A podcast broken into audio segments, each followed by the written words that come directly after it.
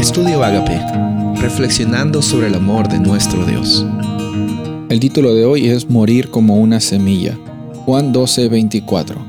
De cierto, de cierto os digo que si el grano de trigo no cae en la tierra y muere, queda solo, pero si muere, lleva mucho fruto.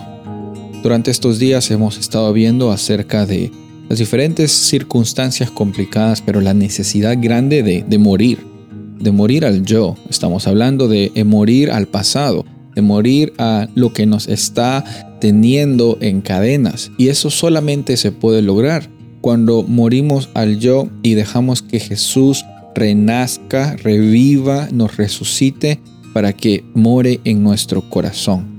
Cuando eso sucede, dice, dice aquí que incluso en esta oportunidad de morir llega a ser una gran manifestación de la gloria de Dios.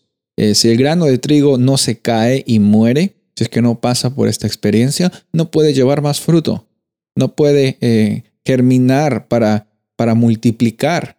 Y en esta vida encontramos que no hay mayor testimonio de, de, de que Dios existe, de que es real y que podemos vivir con gozo y con abundancia, que la vida de centenares de personas, de millones de personas, hasta podríamos decir, siendo transformadas por el poder del Espíritu Santo.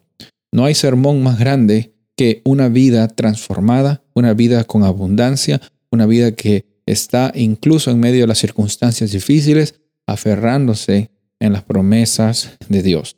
Y en esta ilustración que vemos en Juan 12 es una interesante metáfora, cómo es que, una interesante analogía, cómo es que el grano obviamente se cae, no, no se sabe dónde, a veces en la incertidumbre queremos controlar nuestra vida, el grano simplemente se cae de trigo y no tiene control sobre el suelo que va a caer, no, tiene control qué es lo que va a pasar, el, el grano está esperando allí, pero el grano va a germinar.